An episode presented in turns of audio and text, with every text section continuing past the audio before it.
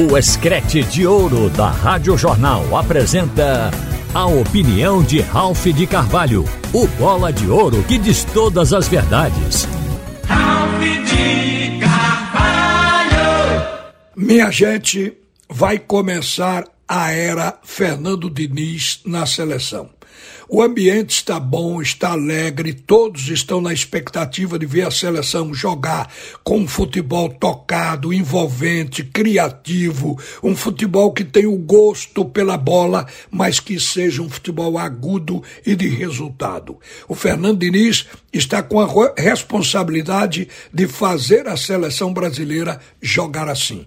Porque no princípio, no Fluminense mesmo, o Fernando Diniz pegou o Ganso como seu maestro e o time jogava de forma linda, sempre agrupado, compactado, um jogador perto do outro.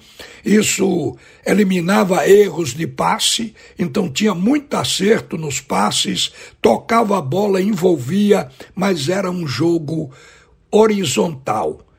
Agora, neste momento do Fernando Diniz no Fluminense, inclusive lhe valeu até um título, ele passou a também ser um treinador buscando futebol agudo, jogando de forma vertical. E isso completou. Ele é um estudioso do futebol, ele põe dentro de campo aquilo que pensa e ele tem ideias boas, então, evidentemente, faltava esse gosto pelo resultado.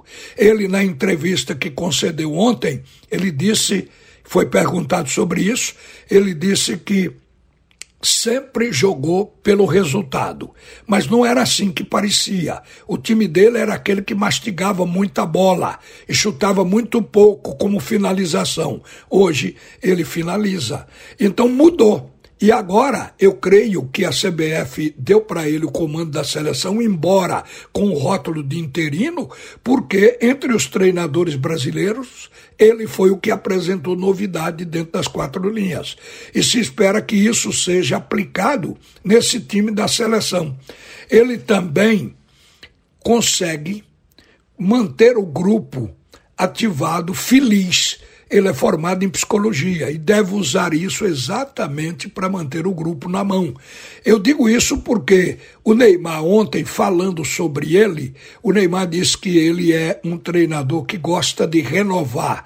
Ele cria, ele tem novidades e ele tem uma conversa sempre agradável com o jogador, colocando ele plenamente à vontade.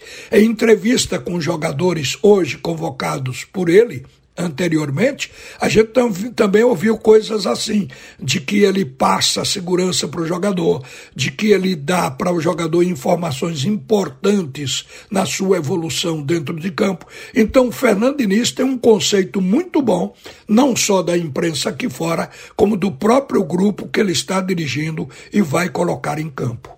A seleção dele vai começar com Ederson, com Ederson, que ele coloca como goleiro titular, quer dizer, tirando o Alisson, que fez as últimas duas Copas do Mundo, e colocando um novo goleiro.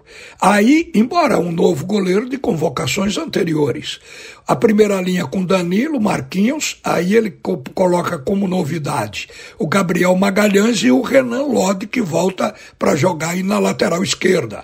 O meio-campo, Casimiro, Bruno Guimarães e Neymar. E o ataque Rafinha, Richarlison e Rodrigo. É pena que ele não tenha na mão o Vini Júnior que está machucado, não pode servir a seleção brasileira. Mas, de qualquer maneira, a gente espera novidade, espera uma seleção mais alegre e mais solta dentro de campo. A seleção brasileira sempre foi favorita em jogos contra a Bolívia. E isto não muda para o jogo de hoje. Agora, eu quero também falar a respeito dos jogos de ontem. As eliminatórias começaram com Paraguai e Peru, o jogo foi 0 a 0. Colômbia com a Venezuela, a Colômbia venceu de 1 a 0 e a Argentina derrotou o Equador por 1 a 0. Vejam, a Argentina fez um partidaço contra o Equador.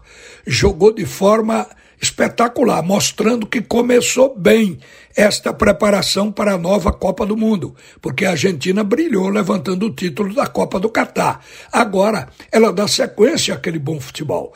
O jogo teve a sua vitória estampada com um gol de Messi. O gol foi de bola parada, foi de falta, mas poderia ter saído com a bola rolando. A Argentina teve bola na trave, teve outras oportunidades, mas saiu de um golaço para que a vitória tivesse uma assinatura de Messi. Ele bateu a falta, a bola passou fazendo aquela curva e descaindo depois da barreira e entrando no canto alto direito, junto ao poste, que não deu chance ao goleiro do Equador. O goleiro nem foi na bola apenas fez um golpe de vista. Este o Messi e esta a seleção da Argentina. O Brasil tem que começar também, assim como a Argentina, apresentando um bom futebol. Agora, um detalhe importante no jogo da Colômbia contra a Venezuela. Eu fiquei observando a entrada de Rosales, o Roberto Rosales, que hoje é jogador do esporte. Ele disse aqui o tempo todo que vinha jogando nos clubes e até na seleção como lateral esquerdo.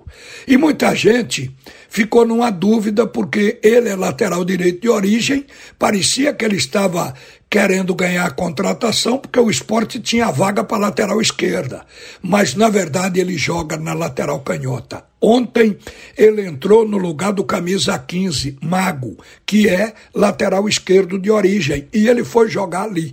Até porque a seleção da Venezuela tem um lateral direito titular que é o Alexandre Gonzalez e que jogou do início ao fim da partida. Então, o Roberto Rosales do esporte entrou no jogo na lateral esquerda. Aqui na ilha, com o time da ilha, ele jogou apenas uma partida, não brilhou no jogo, nem comprometeu, mas foi o jogo de estreia como titular. Eu tenho a impressão que ele pode dar mais se o esporte precisar dele jogando em qualquer das laterais. E por falar nisso, o jogo de amanhã contra a equipe do Criciúma, ele está revestido de grande expectativa, porque a vitória vai manter o, o time do esporte dentro do G4 e vai também criar a ideia de uma recuperação técnica em razão da queda do esporte nos últimos quatro jogos. A novidade também é a possibilidade do Diego Souza já estar no banco. O Diego se sente preparado fisicamente. Ritmo de jogo, uma coisa interessante, o Neymar, que está parado há muito tempo e foi escalado para jogar com a Bolívia, ele falou que jogador que joga, que tem qualidade, isso aí é uma coisa que está no segundo plano. Ele se adapta à partida. Ora, o Neymar disse isso. E se o Diego, que é um monstro sagrado do futebol, um jogador que joga bem em qualquer lugar que ele vá, no Grêmio, no esporte, onde por onde ele passou jogou bem. É um craque. Então ele vai se adaptar se tiver que ser utilizado. Mas eu acho que o técnico, por cautela, deve colocá-lo a princípio no banco. O esporte está, mesmo com os desfalques, animado com a possibilidade de dar a volta por cima e voltar a jogar bem. Tomara que seja assim. Uma boa tarde, minha gente. Você ouviu a opinião de Ralph de Carvalho, o bola de ouro que diz todas as verdades.